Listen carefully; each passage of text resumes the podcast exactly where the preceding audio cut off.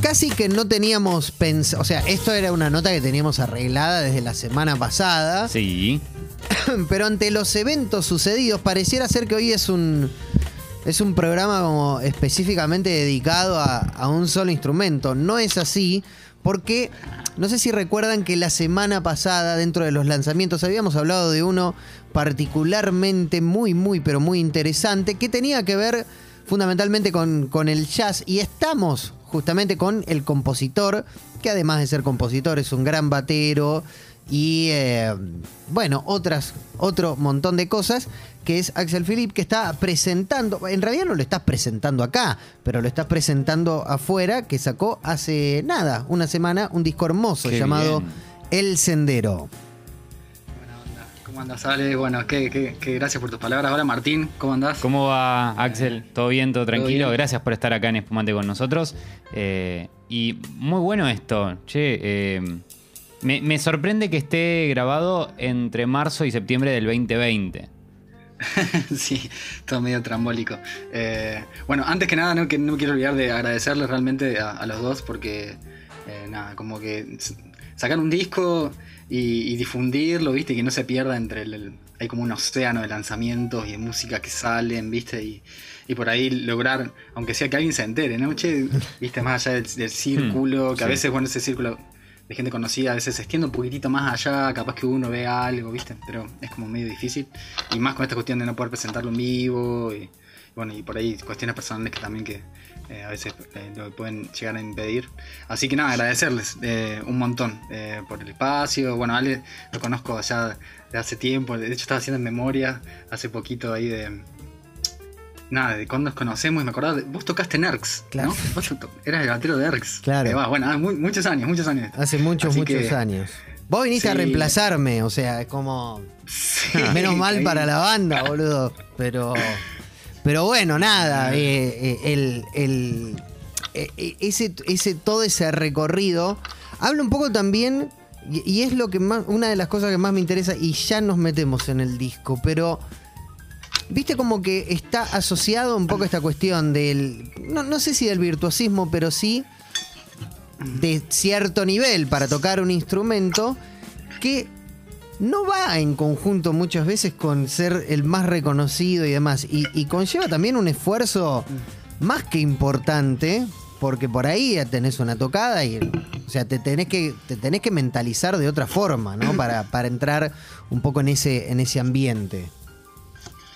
Sí, qué sé yo, es como todo tan como eh, relativo, ¿viste? Y, y lo que es el virtuosismo. Yo personalmente no me considero un virtuoso. eh, o sea, si vamos a, a virtuoso, como apuesto a otra cosa, Sí. quizás, como a tratar, que capaz que suena medio trillado, pero así, bueno, tratar de decir algo medio propio, ¿viste? Eh, Sí. y, y con la bata es como medio difícil, ¿viste? Porque un instrumento, aparte yo vengo de estudiar jazz y eso, es como muchas veces como de estudiar la tradición y transcribir y escuchar y tocar. Y, y es, por ahí es difícil como lograr esa cuestión como de esa voz propia, ¿no? Con el instrumento. Ay, para mí me parece algo desafiante, ¿viste? Como creo que Mm. sí, un menjunje de influencias y cosas, capaz. Y con, no sé, salpicado por, por mi mugre, digamos, ¿no? Pero mm, como que con la composición encontré como este nicho, digamos, como para decir algo más mío, ¿viste? Em, y, y bueno, qué sé yo, no sé, como que el, proceso por ahí de componer se, se me dio medio hace unos años, no hace tanto. em, y, y bueno, como que, como que salió, ¿viste? Y como que, como esto me lo dijo como un, maestro muy querido, como que yo estaba viendo por dónde sacar mi primer disco hace un par de años, y cómo hacer, ¿viste? Ahí como, qué me convenía, y sellos, ¿no? Y él me dijo, dice, eh, lo importante es la música, me dice, el resto, no sé, como que eso es lo más importante, ¿viste? Ya eh, poder hacerlo, para mí es un privilegio enorme, ¿no? Poder sacar un disco, tocar con, con músicos increíbles que tocan ahí, que tocan, que han tocado en, en primer- mi primer disco también, eh, y en otro EP que saqué, como contar con todos, con todas esas personas tan, que son artistas increíbles, ¿no? Como todos individualmente, y esa cuestión de comunidad que hay que, como yo he participado en 42.000 proyectos, digamos, Claro. ¿no? Como de mucha gente y, y solamente ir por... Porque hay una cuestión humana que, que está buenísimo que esté, que, que es súper importante. eh, y la música muchas veces es...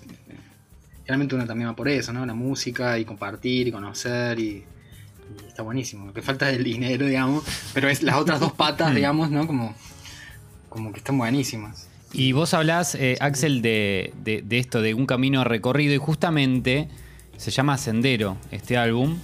Y, y va de la mano con esto de lo que hablas, o además tiene algún plus de algo de tu vida. Porque Sendero, Sí, digo, imagino que va por, me- por algo.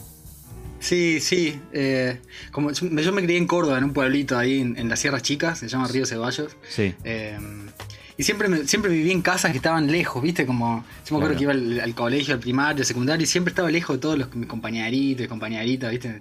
Me la pasaba ahí como... Siempre en, en lugares que eran muy abiertos y siempre había río y como mucho monte. Y yo me largaba por ahí a, a ver qué onda, ¿viste? Y, y nada, como esta cuestión, esta... eh, sí, esta cuestión como muchas veces que uno te metías por senderitos y dices, ¿a dónde Sí. saldrá esto? ¿no? Y. Era, era como medio, bueno, tenía un poco de misterio para mí, ¿viste? Como que evoca un poco esa cuestión, ¿viste? Eh, y con esta música como pensé un poco en eso, ¿no? Decir, bueno, como darle un, ahí como un concepto o algo con que englobe la cuestión y pensé que eso, ¿no? Como cada, cada canción como que, que evoque una especie de sendero o camino hacia, no sé, como... Hay, hay un tema que se llama El Río, eh, sí. que bueno, de- me he cansado de, de- de seguir senderitos que me llaman arriba, una fuentecita que está buena, o, viste, como... em, hay temas que, que llevan a lugares, que cuestiones como hechos históricos, por ahí, o cuestiones que han pasado, que muchas se quedan en el olvido, em, otras veces a... Sí, a la memoria, justamente. Sí, sí, sí, hay- bueno, en el disco hay como tres, eh, tres micropiezas, que son piecitas que duran un minuto, ¿viste? Sí. Y en, en esa pieza in- incluía ahí como un, un relato de, un nativo que es de un- de una comunidad que fue en el norte de acá, en, fue en el cuarenta y pico, que hubo una masacre que fue tremendo. Y, es como el relato de él, es como tan tremendo, ¿no? Como, y por ahí cositas, ¿no? Que están relacionadas con. Hay un tema que se llama El Brujo, que es el último del disco. eh, también, como lo hice, bueno, pensando en. en- específicamente por ahí en Santiago Maldonado y todo lo que pasó con Claro. él. eh, y, y todo lo que eso representa, digamos, ¿no? En, Sí. tantos niveles, digamos, ¿no? Pero también, bueno, en, en un montón de. como en, Fa- en Facundo, eh, Astudillo, en, bueno, en- en tanta gente, ¿no? Por ahí que más que nada sí, en cuestiones como violencia de Estado y ese tipo de situaciones, ¿no? Y, y esa situación puntual fue, fue violencia de Estado también, entonces, qué sé yo, eh, son como senderos a distintos lugares, a distintas sensaciones por ahí, eh, traté eso, ¿no? Hay temas que, están, que tienen letras, que están cantados, eh, dos, dos temas, eh, que un- bueno, en este tema El Brujo eh, está invitada... Si estoy muy borrágico, ustedes me avisan. No, está No, bien, está no, bien. está muy bueno, está- El chabón se la acaba de Te hablar, estamos escuchando, te estamos pa, pa, escuchando y pa. es, y es muy, muy interesante lo que estás diciendo. Eh, Mm. ¿Quién está, en, quién está en, el, blu- en el brujo en las voces? En El Brujo está eh, Melina Mogilevsky, ella es una, una cantante que también tiene un recorrido tremendo, eh, yo la, la admiro un montonazo, siempre me dieron ganas de trabajar con ella y bueno, tuve la oportunidad de que, de que estén dos de mis eh, publicaciones, digamos, como, así como, como líder o como compositor.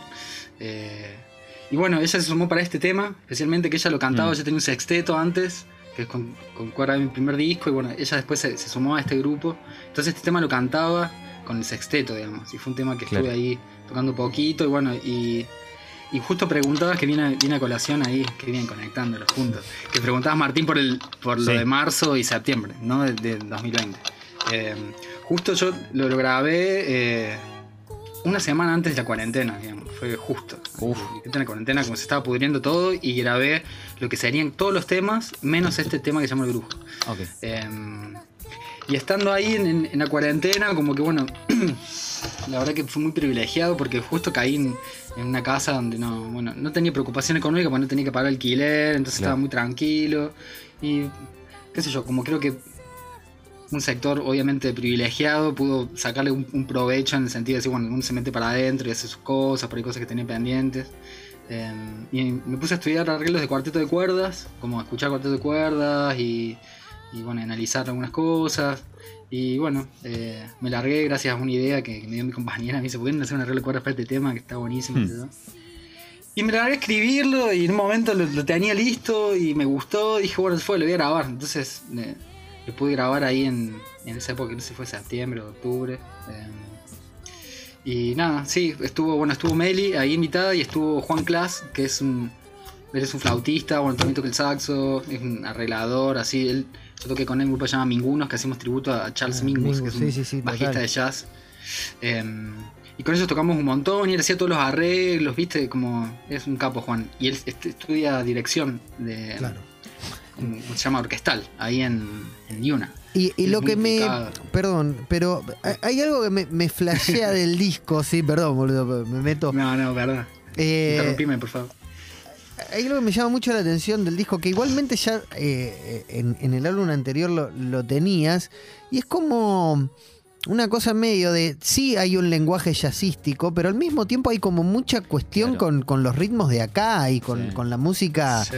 con la música más autóctona y, e incluso ahora con este con el cuarteto de cuerdas es como que le das también como como otro salto la, la- la idea es como ser más integral no Sí, sí, de una. Qué sé me gustan muchas cosas, digamos, diferentes, digamos. Como, eh, lo que más he estudiado es como jazz, improvisación, digamos. Que, nada, yo amo, amo, amo esa música, pero es, es, es una tradición que está en otro lado, digamos, ¿no? Como Claro. que lo que es el jazz, digamos, como término, es una- como un tema bastante complejo y largo, pero es un, un término que es bastante despectivo en realidad, como que hay como todo un grupo de gente y movimiento como que es como el Black American Music, digamos, ¿no? Como que es la, la música tradicional de la comunidad afro, digamos, ¿no? Mm. Eh, entonces, bueno, es algo que es muy de ellos, ¿viste? Uno trata de ahí como... Lo que pasa es que el jazz tiene esta cuestión de que se mezcla con todo, ¿no? Porque hay mucha Claro. improvisación, entonces se improvisa en- dentro de una estructura, entonces bueno, se mete en todos lados, digamos, ¿no? Como hay jazz rock, hay jazz, hay jazz todo, digamos. Em, hay ya Y- cumbia hablando de Mingus Sí, de una. es increíble. Eh, bueno, y también yo en mi casa, no sé, escuchaban tango, escuchaban música clásica, Claro. mis viejos, y escuchaban Víctor Heredia o Serrat, me acuerdo, a mí Serrat me gustaba mucho escuchar los arreglos ahí, como... eh, y hay una mezcla de cosas, y, y a la vez mi hermano, yo tengo- soy el más chico de dos de, de tres hermanos. Y ellos, el, mi hermano del medio toca, to- toca la batería o tocaba la batería. eh, él no, no me la prestaba, era bastante hortiva.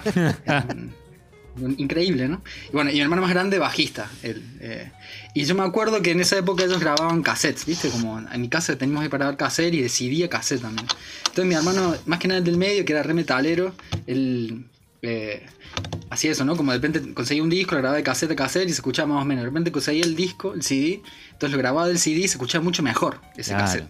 Entonces el otro lo descartaba y me lo daba a mí.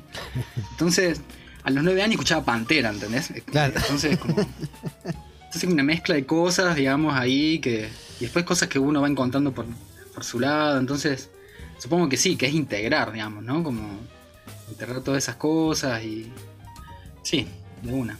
Estamos hablando con Axel Philip que acaba de estrenar Sendero, ¿eh? un disco muy bonito, muy bonito. Axel, eh, estás ahora en Estocolmo, te vas a ir para, bueno, te vas a ir para Austria.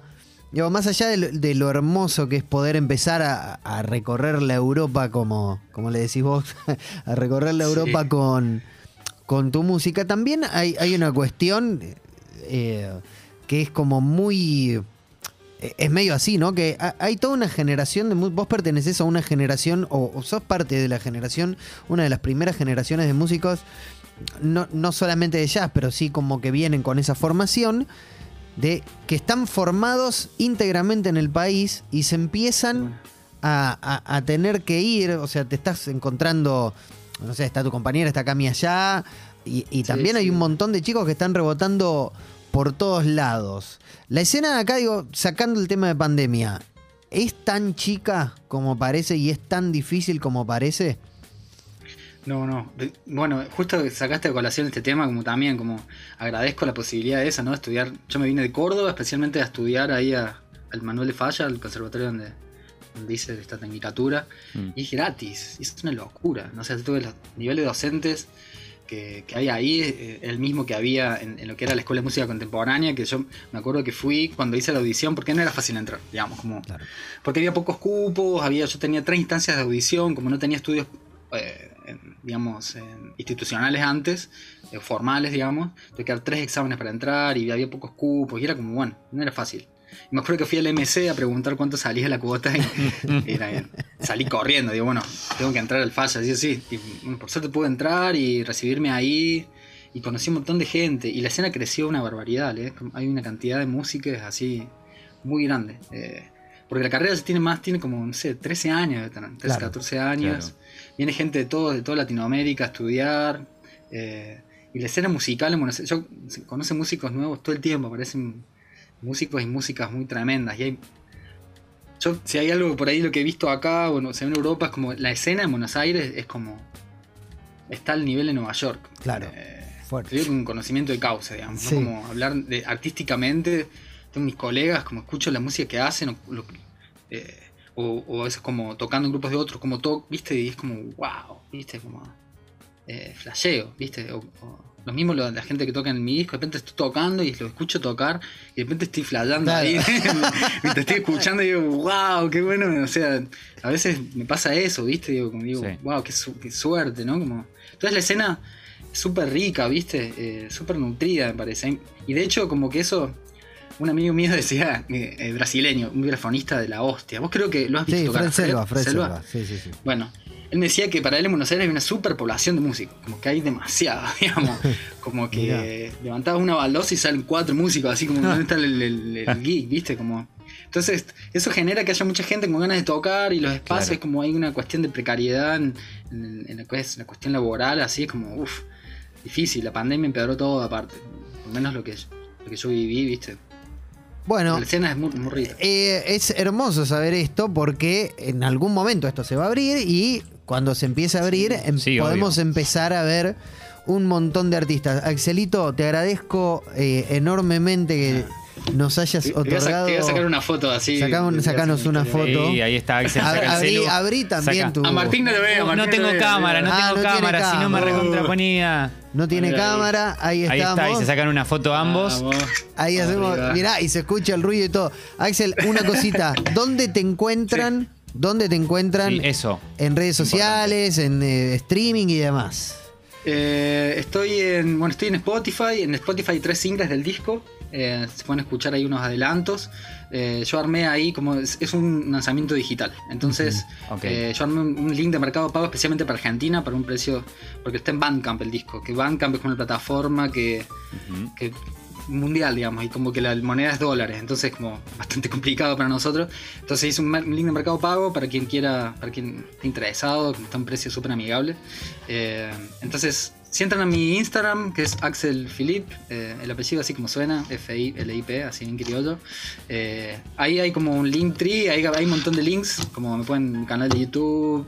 Estoy en todos lados. Como Perfecto, de- perfecto. sí. Ojalá que cuando Sí, sí. vengas te, te podamos escuchar en vivo que... Sí, obvio, obvio, obvio. Sí, Estamos con ganas. bueno, Ale, por suerte le, le he, le he visto tocar a él en vivo y él me ha visto tocar a mí también. Ale es un tremendo músico también, siempre No, no. quería escucharla. Yo, no, Era, yo no era, toco era. batería, así que yo los puedo ver. Yo, les- yo los puedo ver y, y disfruto, Era- chicos. era- lo- Toquen lo- ustedes, lo yo me quedo tomando sí. algo. Era, era. ¿Qué quieren que les diga? No, nunca tocamos juntos, pero sí uno antes que el otro, una cosa así. Sí, sí, hemos compartido fechitas. Hemos, hemos hecho un par de cositas. Bueno, Axel, mil gracias. Ah, ¿qué ponemos? ¿Ponemos el brujo? ¿Te parece? Eh, venta, de una. Dale. Dale. me encanta. Aparte es radial, dura tres minutos y pico, así que un corte radial. Hermoso. Hermoso. Bueno, Axelito, mil, mil gracias por tu tiempo. ¿eh? Millón de gracias a ustedes y bueno, todo lo mejor. Espero ahí poder una- dar un abrazo en persona en algún momento. Gracias, viejo. Así pasaba Axel Philip por Espumante. Quédense, porque ya vienen los lanzamientos eh, en Espumante. Dale.